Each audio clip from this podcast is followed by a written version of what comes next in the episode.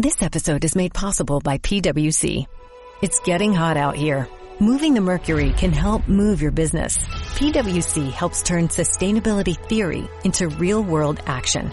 Reduce your carbon footprint while increasing transparency in net zero commitments. Start with reporting to identify your climate risks and reinvent your business. Create a more sustainable business and a stronger planet. It's all part of the new equation. Learn more at thenewequation.com.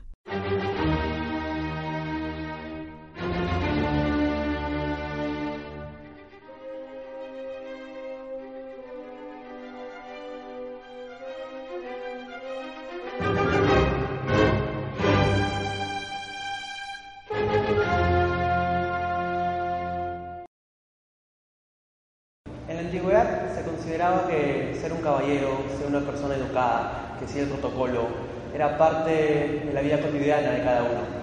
Ahora, en esta época moderna, parece que se ha perdido un poco, pero es parte del nuevo liberalismo que vivimos en la actualidad, es parte de ser más displicente a la hora de interactuar con las personas, es parte de ser menos educado con los demás o es simplemente el mundo en que vivimos en que la sociedad se ha convertido.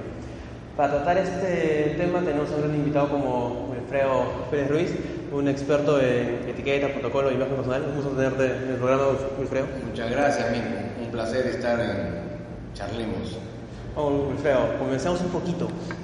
¿Consideras que se ha perdido un poco comparado con el pasado? Creo que ha habido una pérdida evidente, pero hay una también recuperación de la vigencia de la etiqueta social. Eh, Hoy día los profesionales entienden la enorme trascendencia que tienen los procesos de colocación laboral y en su desenvolvimiento laboral los temas de etiqueta empresarial, los temas de protocolo empresarial, porque el mundo moderno nos exige interactuar, nos exige tener que alternar en distintas circunstancias, escenarios, y por lo tanto hay que desarrollar capacidades de convivencia, de relación humana, hay que desarrollar las habilidades blandas, y todo eso ha hecho que vuelva a tener vigencia la importancia, la trascendencia de la etiqueta. Se puede decir que eso que me cuentas es un poco de la imagen que, que damos para ese momento, pero una vez que ya salimos de ese entorno se vuelve a ser la persona rústica. Muchas veces hay quienes creen que es posible hacer eso, pero siempre decimos que los malos modales en casa, malos modales siempre.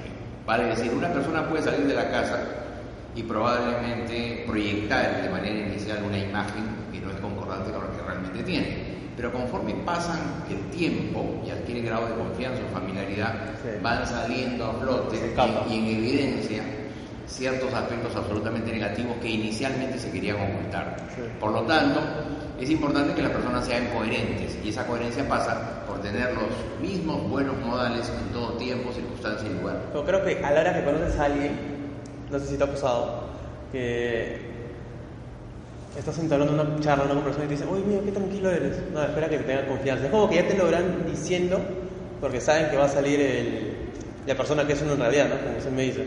Claro, pero eso, es distinto, porque estamos hablando un poco de los aspectos emocionales. Sí, una persona inicialmente puede proyectar una percepción de algo tímida o distante y luego es mucho más desenvuelto, conversador, risueño, extrovertido, jocoso, etc.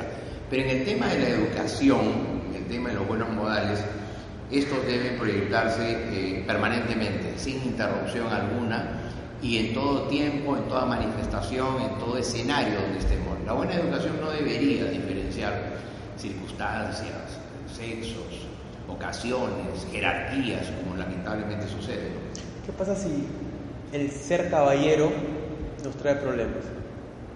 Nos trae problemas.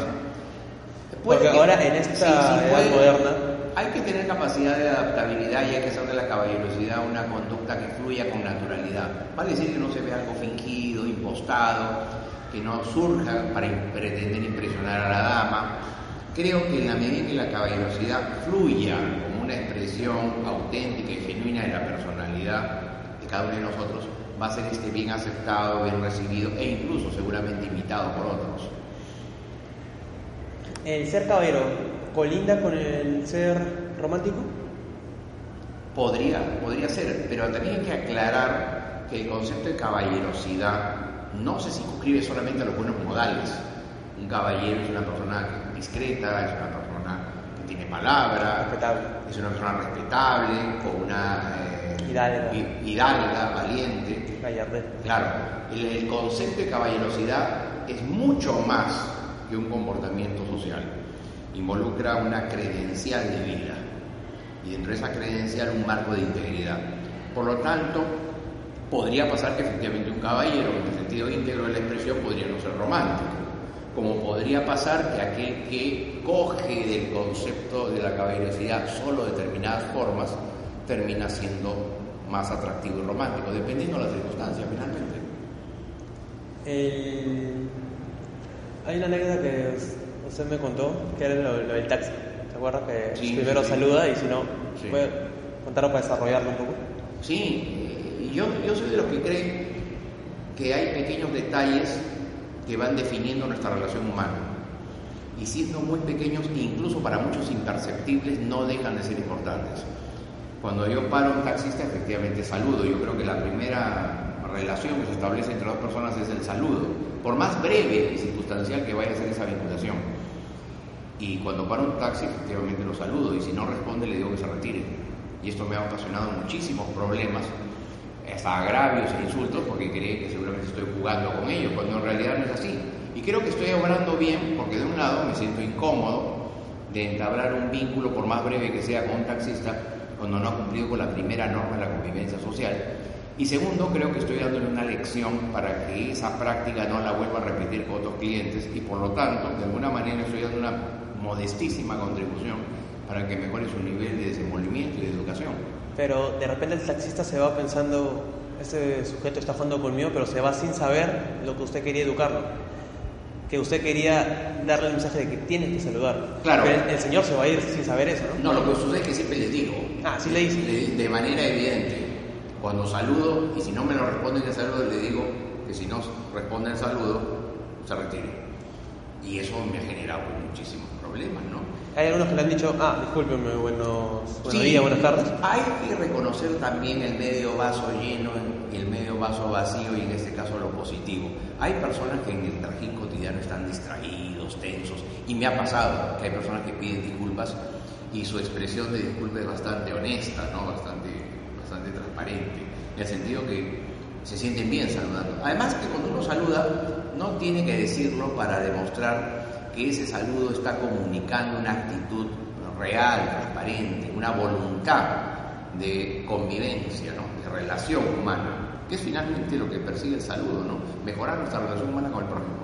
Ahora, en el tema más, moderno del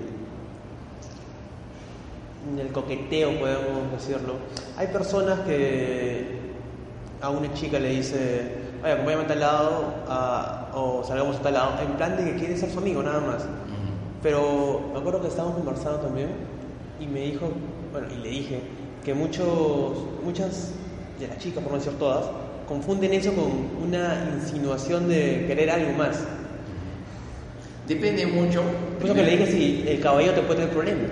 Claro, depende mucho del vínculo preexistente que se haya forjado entre los involucrados. No, bueno, que si es, si es, una amistad a largo plazo y le digo acompaña, obviamente sabe que me acompaña porque es mi amiga. O si salen que acabas de conocer y se cayeron bien, oye, ¿me acompañas a, tal lado a comprar unas cosas, por favor? O me acompañas a tal lado, mira, acá hay un buen restaurante, quiero, quiero probar la, la comida que me han recomendado. O sea, recién las conocí un día antes. Yo creo que en la relación humana hay que ir siempre de menos a más y no hay que quemar etapas. Y en ese sentido no hay que pecar de apresurado. Teniendo en cuenta además que las personas andan, en su inmensa mayoría, no todos, pero sí una inmensa mayoría, a la defensiva.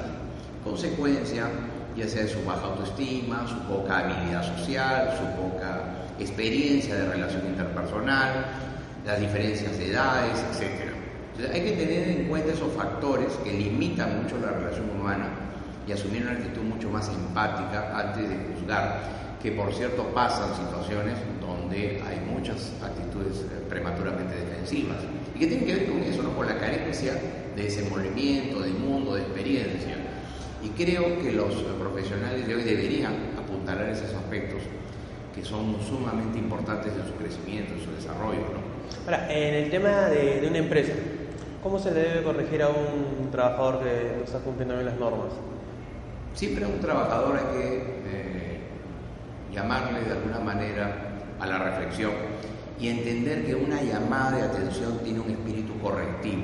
Vale decir, llamar la atención no es para humillar, no es para maltratar, para ofender, es para corregir una conducta equivocada. Por lo tanto, debería hacerse con un ánimo constructivo y sin que esto signifique humillar, maltratar, ofender al aludido.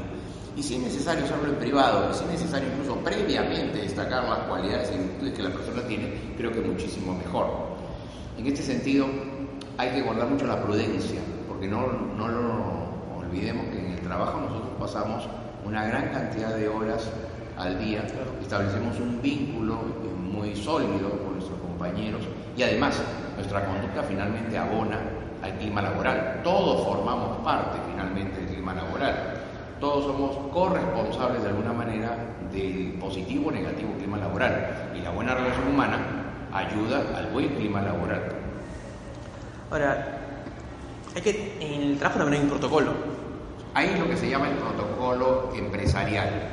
El protocolo empresarial que es el protocolo que rige a nivel de organizaciones privadas. Es un protocolo inspirado en el oficial. ¿Cuáles son los, los principales, no? para que la gente lo pueda saber? De repente hay uno que está trabajando en una empresa y está haciendo algo mal. Claro, el protocolo oficial que se aplica a nivel de Estado, a nivel de gobierno, el protocolo empresarial que es a nivel de instituciones privadas, empresas, gremios, y el protocolo social que todos lo aplicamos en nuestra actividad cotidiana, social, familiar, amical. Entonces en las empresas se aplica el protocolo empresarial, que es el que regula el comportamiento, que regula la relación que debe darse entre los integrantes de una corporación y los acontecimientos y actividades que ahí se desarrollan. ¿Cuáles son los, princip- los principales que se deben respetar en ese Por ejemplo, un punto, institucional? un punto muy importante y que lo veo con bastante preocupación eh, de manera frecuente es que las personas en las oficinas no saben saludarse. Hay quienes creen que están saludando a la amiga, a la cuñada Mm. o que están en una reunión social, viendo que no pueden estar distribuyendo besos o abrazos eh, como si fuese un besódromo el centro de trabajo. confianza, dice. Ah, claro.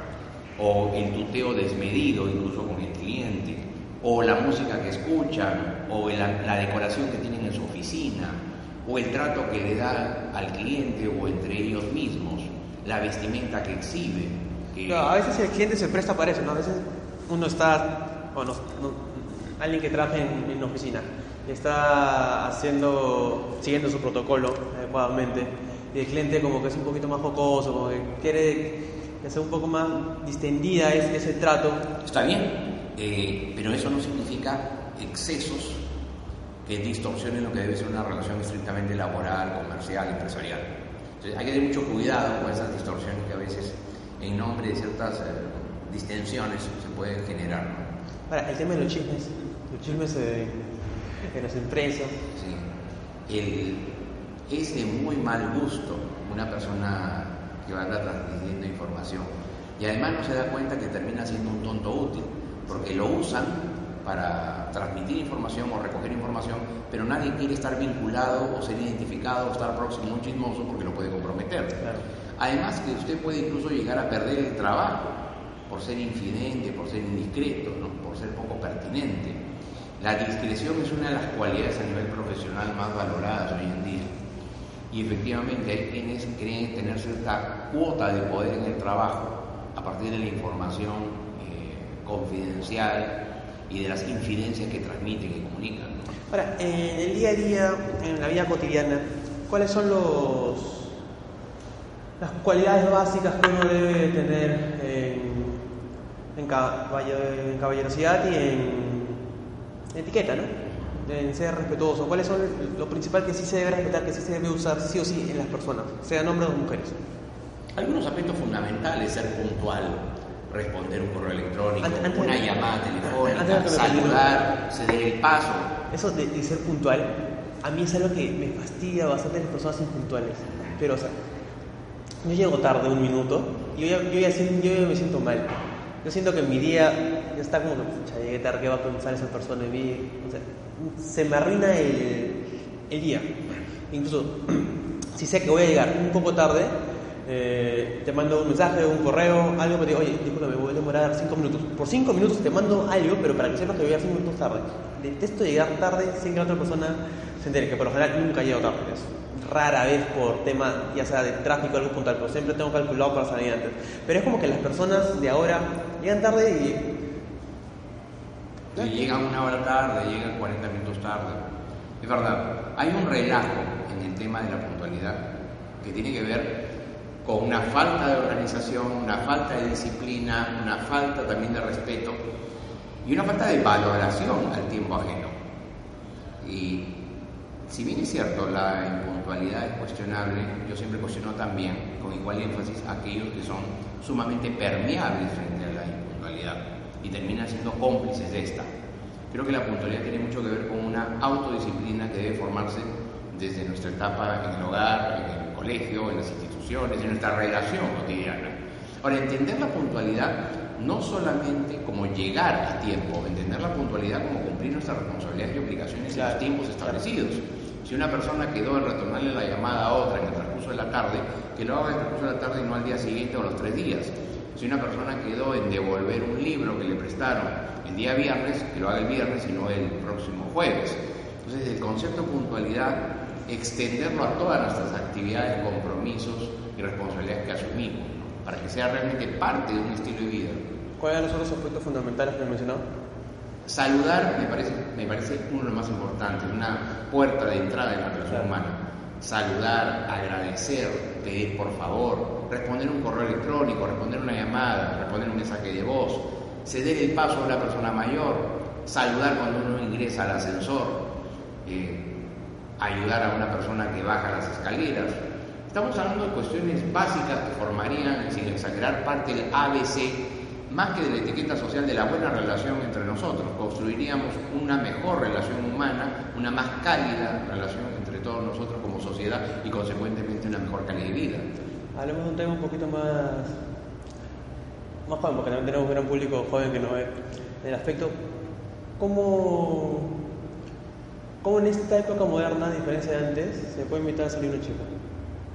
¿Cómo se puede invitar? Ah, pero mantener el protocolo, ese protocolo de, ser caballero.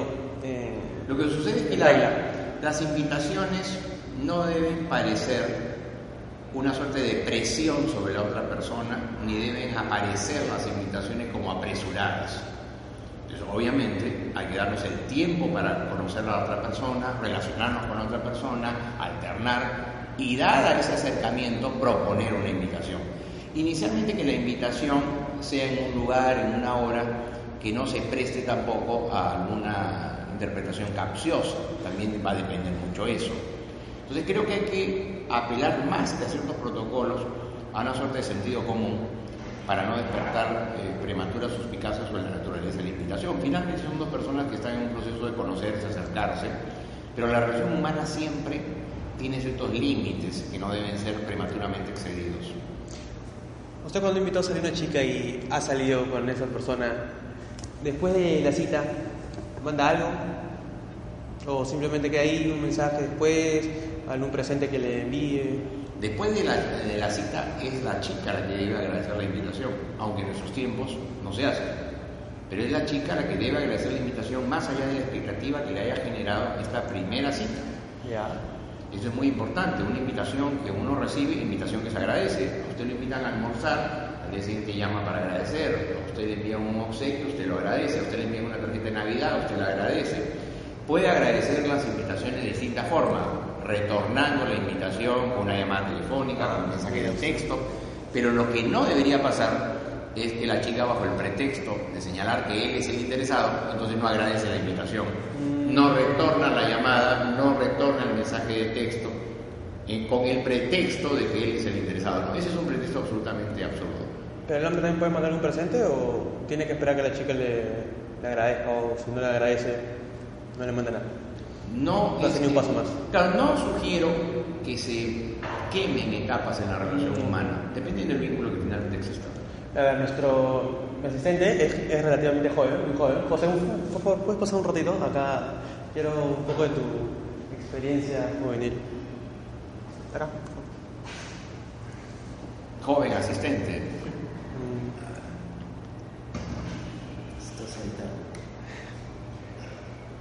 José, cuéntame un poquito. Tú cuando invitas a salir a, a una chica, ¿cómo le invitas a salir? Creo que primero lo que hago es conocer bien a esta persona antes de lanzar cualquier invitación. ¿Cuánto tiempo es conocerla bien para ti? Bueno, según mi cálculo podría ser pues un mes, un mes y medio. Ahora, dependiendo también de qué tanto la vea. Si es alguien que veo recurrentemente en un sitio como un instituto, un centro de trabajo, probablemente ya aprenda o sepa mucho de esta persona. Pero ya si después de ese mes siento que hay cierta atracción por ahí de, de mi parte, y si siento que ella también corresponde, entonces creo que por ahí podría funcionar. ¿Cómo le invitarías a salir? Mm, Bueno, creo que todo empezaría con hacer, con hacer algunas preguntas, ¿no? De cómo estás, eh, qué- cuál es tu, o sea, cómo, si tienes algún compromiso, algo, obviamente de una manera, Ah, ¿sí le preguntarías, ¿tienes algún compromiso? o sea, no, o sea, o sea, tendría que saber primero de una manera u otra si está con alguien, si está Ya. con alguien más. Obviamente, no decir eso, no, no, no tanto tan, tan formal, sino este, de repente de, de- de saber por algún medio si está con otra persona. Si no está con otra persona, entonces creo que podría yo proponerle, ¿no? ¿Cómo sería tu proposición? no? Bueno, este, ¿cómo estás? Bueno, este, creo que, mira, este, mira, tú me- de alguna manera, este, me traes mucho, me caes bien, este, cuando estoy contigo... eh, Ah, de frente, le dices que ya prácticamente le, te usa. No, no, no sé si eso se podría interpretar de esa manera, pero creo que sí. me ¿no? cae bien, me atrae mucho, yo siento que ya te está gustando, ¿no? Sí, es muy, muy lanzado sería eso. ¿Pero así le dirías? ¿Así, te, así le hablas a las chicas? Eso sería uno, de- dependiendo también. Ah, si- pero sí lo haces ya, ok. Claro, pero obviamente no, este, yo en mi, en mi caso particular yo no soy tan lanzado, yo no soy tan avesado en, oye, ¿cómo estás? Este, ¿Quieres seguir tomando un trago? No, no tanto así. Además de lo que me comentas antes, Claro. de que me atraes, eso. Obviamente tiene que haber un interés, pues, y también un interés de, de esta otra persona, porque, No, pero el interés lo vamos a mostrar después que le digas, ¿no? claro. Sí, o, o sea, ¿te muestra interés o no te muestra interés? En ese aspecto, ¿está bien decirle me atraes eso? Yo lo que eh, creo es que muchas veces los jóvenes, en general me refiero, no saben cómo invitar, tienen dudas, porque tienen poca re- relación social fuera de su más eh, cercano, íntimo eh, entorno. Tienen una zona de confort muchas veces, muchas veces tan reducida que alternar con alguien ajeno a esa zona de confort se les hace un mundo. Entonces yo lo que siempre le recomiendo a los jóvenes es hay que desarrollar su capacidad de socialización, de relación personal.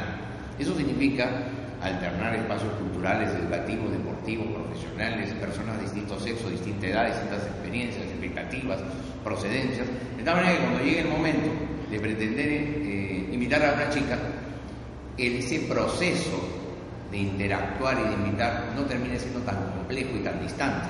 Claro. Entonces, ahí es donde hay que afianzar las habilidades blandas en las personas en general y en los jóvenes en particular. Que sea algo más natural, ¿no? Que sea algo más natural, más espontáneo, que sea algo más propio de su desenvolvimiento cotidiano. ¿no? Que decir qué te parece si vamos a tomar un café no se les haga un mundo. O que retribuir la invitación tampoco se les haga un mundo. Entonces creo que hay que fomentar esos aspectos. Yo creo que es muy importante, y aprovecho la experiencia y el ejemplo que hemos compartido, para señalar que en etiqueta social es muy importante desarrollar la autoestima, porque la autoestima le brinda seguridad a los personajes que están interactuando. Una persona con una sólida autoestima va a tener mucha más fluidez, mucha más naturalidad, mucha más seguridad personal. La autoestima hay que fortalecerla, como diría, un paso previo, creo que ese es un paso previo, un pilar fundamental para luego desarrollar los conceptos y las ideas de etiqueta social. Gracias, José. Un gusto verte de invitado en el programa. Bueno, prosigamos. En este aspecto, ¿cómo la chica podría responder? Que dependiendo también del nivel de interacción que maneje esa otra persona. Porque podría una invitación así, dicha en esos términos, hasta asustarla. Sí. Claro, efectivamente. Por eso, por eso es que insisto en la necesidad de desarrollar estos, estos temas con mucha mayor profundidad. Ahora, ¿la, la chica también te puede invitar a salir? También. también. ¿Cómo sería en el caso de, de la? Exactamente igual, simplemente hay que esperar que estén dadas las condiciones, el acercamiento, como para que esa invitación no sea juzgada como impertinente, como precipitada, únicamente eso. Para las primeras citas, el tema de- del pago, siempre paga el que, el, El que invita. el que invita. Ahí estamos de acuerdo. Y hay que ser muy enfático en diferenciar salir a tomar un café O salir a almorzar o salir a invitar. Claro. Se recomienda que la persona sea enfática en señalar, te voy a invitar, vamos, te invito, me gustaría invitarte de que no haya duda sobre quién asume el pago. Si es una frecuencia de salidas entre una dama y un caballero, donde ya no hay un vínculo profesional ni amical, sino un vínculo, un interés personal y este es retribuido, sí sería pertinente que a la segunda o tercera salida la dama, por lo menos a pesar de haber sido invitada, insinúe que desea pagar, Al intento. haga el intento y también retribuya de cuando en cuando la invitación, efectivamente. Hay. Hay por- amigos que han salido con, con chicas que en la primera cita ellas han pagado. Está bien, e- ellas, ellos la, la invitaron, ellos las invitaron, pero en el caso ellas pagaron todo. Bueno, sí, o sea, nosotros nos invitan, el que invita tiene que pagar. Pero si ellas adelantan, Me parece que es equivocar los roles. Equivocar los roles y puede este, interpretarse de otra manera y puede no, puede no gustar incluso a la persona que invita que el invitado termine pagando. Ah, ok. buena, buena petición. Pero ve muy, muy distante el que se implementen estos parámetros en la actualidad, que es más, ¿cómo dicen? Más fluido. No, no, no, no creo que sean en absoluto parámetros distantes. Creo que son parámetros que de alguna manera ordenan la relación humana dentro de un marco de respeto, consideración, deferencia entre nosotros. Creo que la etiqueta lo que hace es contribuir a construir un puente de relación, de comunicación, de convivencia y de respeto entre todos nosotros. Así debe entenderse, no como un conjunto de normas o pautas rígidas, memorísticas o acartonadas, sino como un conjunto de reflexiones y de orientaciones para que tengamos una mejor relación de convivencia social. En- me acuerdo que usted me comentó que a donde vayas, hagas lo que veas. Sí, lugar que fueres, hacer lo que vieres. Nosotros tenemos la obligación de adaptarnos al lugar, al escenario, al país en el que nos, nos encontramos. ¿Por qué por lo general cuando vienen a... Si alguien te invita a su casa, la- las personas vienen, pero deben llevar algo, siempre como Si es, una, agradecimiento. invi- si es una invitación formal, un obsequio para la dueña casa. Si es una invitación semiformal o informal, algo para compartir con los demás invitados. Pero siempre hay que llegar con algo. Sí. Ok. Ahora, en, en la mesa, ¿cómo se... Si es que el, el, invitado tiene una forma de comer más formal y el que lo invita no, ¿cómo se tiene que adaptar a la otra persona o digamos... Alguien come, tengo, tengo amigos que comen la, la pizza con, con- cuchillo y tenedor, ¿no? Pero si estás en la casa y los demás están comiendo con la mano, Es que la pizza se come como otros alimentos de distintas maneras. Si estamos en la sala de una casa, en una reunión muy informal, viendo un partido de fútbol y alguien compra una pizza, se puede comer la pizza efectivamente con una servilleta de papel con la mano. Pero si vamos a un restaurante a pedir una pizza, tendremos que comerla con cuchillo y tenedor. Como exactamente igual con el plátano. ah, por más que todos la coman con la mano Así es, así. Eh, adaptarse no significa en absoluto contagiarse de las malas formas que pueda tener el colectivo en su mayoría. Buen dato, ah, eso, porque es, es- distinto, ¿no? Eh, tú comes la pizza con, con la mano o con el tenedor en la casa, pero en el restaurante sí o sí tiene que ser con el tenedor y con el cuchillo. Sí, eso. Claro, muchas veces vamos a escenarios donde, por ejemplo, el entorno asume conductas que siendo mayoritarias son equivocadas. Y ahí es donde interviene lo que acabo de señalar hace un momento, la autoestima. Personas que por no hacer sentir mal a los demás, finalmente terminan haciendo aquello que es equivocado, pero que es aceptado por los demás. Entonces, lo que hay que recordarle es a las personas la importancia de la autoestima para que les dé un marco de seguridad, de saber cómo actuar, más allá que esa actuación sea aprobada, sea bienvenida o sea cuestionada por el entorno del que formamos parte en ese momento. ¿Y en su ámbito de trabajo ha tenido alguna, algún percance o algo no, así cómico que se, que se puede decir en el tema de que usted ha sido un eh, caballero o ha seguido un buen protocolo? En términos generales no, pero sí veo con preocupación algunos, algunos hechos, ¿no? Colegas que, trabajan en institutos donde me desempeño, que por ejemplo ingresan a la sala de profesores y nos saludan y lo primero que me viene a la mente es cómo serán esos colegas en el aula de clase. Eh, o colegas que no saludan a los profesores ni a los alumnos, pero son sumamente afables y cálidos con el gerente o con el dueño de la institución. Entonces, esas contradicciones no dejan de llamarme la atención, a pesar que para la inmensa mayoría podrían ser parte del día a día de nuestra sociedad, pero yo sigo manifestando y revelando un poco mi, incomodidad frente a esa dualidad de conductas. Creo que la coherencia y la consecuencia y la dignidad que deben tener las personas entre lo que piensa, lo que dice y lo que hace debe marcarse permanentemente en todo tiempo, circunstancia y lugar sin diferencia alguna. Ah, justo eh, el tema del protocolo. Ahora, esto, estas últimas semanas, me pasó lo de que tuvimos dos presidentes por un día, unas horas en ese aspecto del protocolo, se hizo bien el protocolo de, la supuesta presidenta. Bueno, lo que se hizo en el Congreso fue seguir procedimientos congresales, constitucionales, eh, que los juristas han coincidido en, cuestionar de un lado y en otros apoyar, vale decir, no existe, desde el punto de vista jurídico, una coincidencia plena sobre lo acontecido. Si nos circunscribimos al tema de protocolo, eh, la asunción fue inusual porque no fue siguiendo el procedimiento que se establece en el ceremonial del Estado peruano, por natura, teniendo en cuenta también la singularidad del acontecimiento, un acontecimiento inédito que no estaba previsto tampoco en el ceremonial del Estado. Pero lo que pudimos ver todo por la televisión fue algo sumamente breve y sumamente sobrio. Probablemente creo que estuvo de más entonar el himno nacional en el Congreso, porque este debe entonarse siempre acompañado de una banda o de una orquesta. ¿Otra cosa en particular que pueda señalar sobre algún acto, algún acontecimiento último que haya pasado? Uno que me preocupa porque ya es una reincidencia permanente en este gobierno es las precedencias cuando fundamentan los ministros de Estado.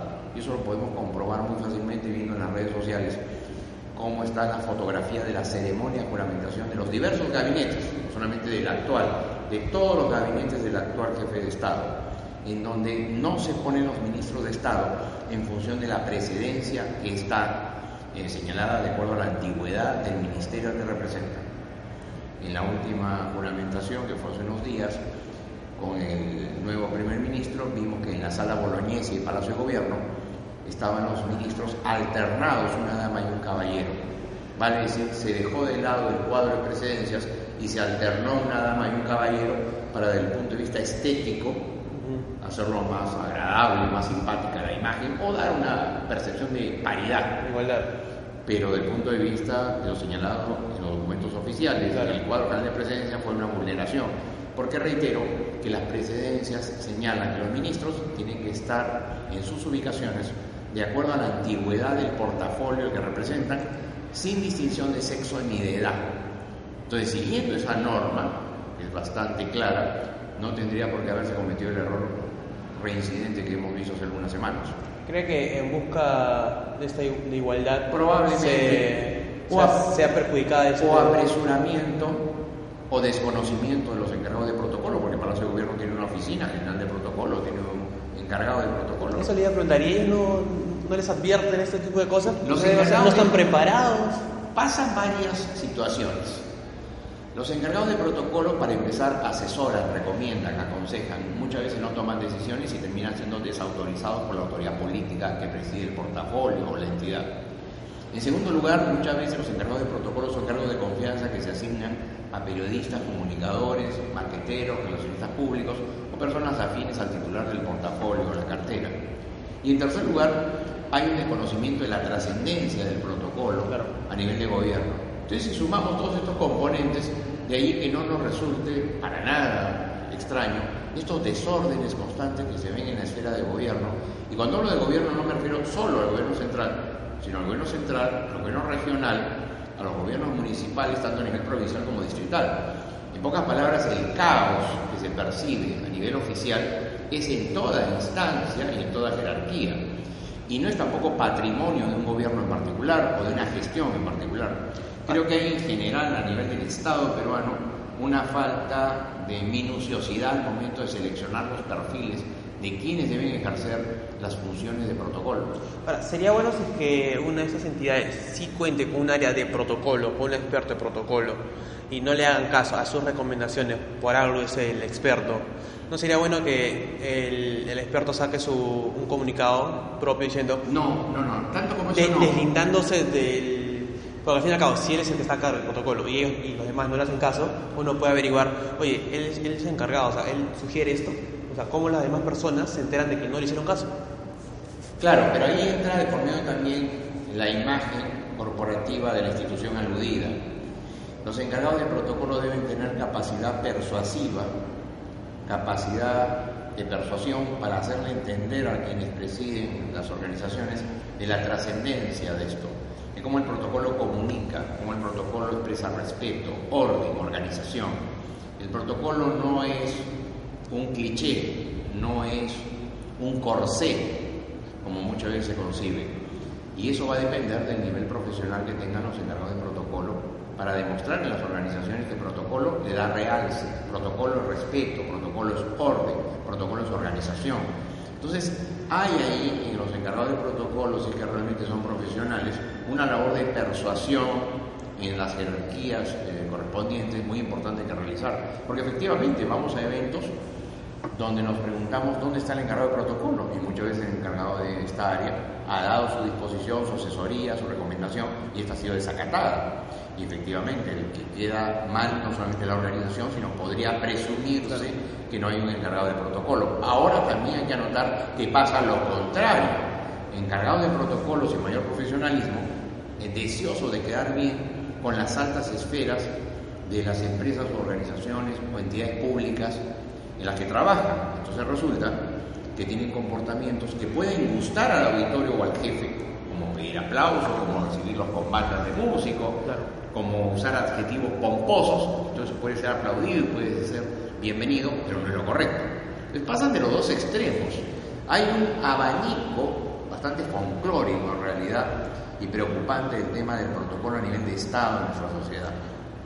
Del 1 al 10 en Perú, en caballerosidad, en protocolo, en etiqueta, en imagen personal, estamos muy lejos de alcanzar un promedio bueno. Yo creo que hay una toma de conciencia cada vez más creciente, sobre todo a nivel profesional. Hoy en día los profesionales ya entienden que su imagen, sus modales, su comportamiento, su desenvolvimiento, su cultura, no son un adorno, un cliché, no son elementos complementarios, son un valor agregado sobre su perfil como profesional y posibilidad de ascenso, de crecimiento, de evolución. Hay un avance significativo lo podemos ver con la cantidad de cursos y programas de capacitación que existen, la cantidad de empresas que convocan capacitaciones en esta materia, hay, creo yo, una evolución positiva, no hay que ser tan negativo en líneas generales. Creo que a nivel profesional se ha avanzado bastante. Ahora, ese avance a nivel de sociedad, eh, de empresa, perdón, eh, se contrapone muchas veces con el retroceso que vemos en la vida diaria, en la vida cotidiana. Social. Claro, usted sale a la calle y personas que no saben saludar, agradecer, ceder el paso, no caminan por la derecha caminar por la derecha es algo tan fundamental que las personas no respetan. Esa es parte del ABC, subir las escaleras o bajarlas por la derecha, ingresar al ascensor por la derecha, salir por la derecha. Entonces, claro, podríamos tener una fotografía bastante negativa, porque lo que vemos en la calle, efectivamente, es bastante hostil, pero lo que se comienza a ver en el escenario profesional, empresarial, creo yo, es un cambio y una mejora cada vez más intenso. Pues no sería como tener una careta a nivel profesional y a nivel social, soy el, rústico que quiero ser. También sucede, también sucede. Pero ese eh, profesional que a nivel personal, social, se comporta de otra manera, no entiende que en esos otros escenarios también puede encontrarse con su jefe o con un cliente o con alguien de la corporación o incluso su conducta personal repercutir en su prestigio profesional. Imaginemos un profesional muy respetado que sin embargo, ahora que todo se graba y se presenta por las redes sociales, tiene un altercado con su vecino o con el conductor de otro vehículo, y esos agravios e insultos son presentados en las redes sociales. Y ese funcionario resulta que en la empresa no solamente tiene un alto puesto, sino proyecta una imagen de educado, eh, tolerante, respetuoso, y sin embargo el acontecimiento lo desmiente.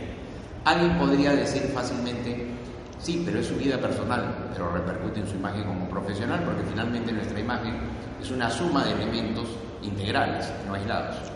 Bueno, Wilfredo, ha sido un gusto tenerte en el programa, una buena charla, hemos hablado de lo, de lo social, de lo, del protocolo en Estado, en la empresa, algunas cuestiones básicas que se deben respetar, eh, si es que estamos bien, estamos yendo por buen camino, etcétera. Ha sido una charla muy agradable, un gusto tenerte y espero volver a tenerte y cualquier cosa si es que quiere, porque también dictas clases.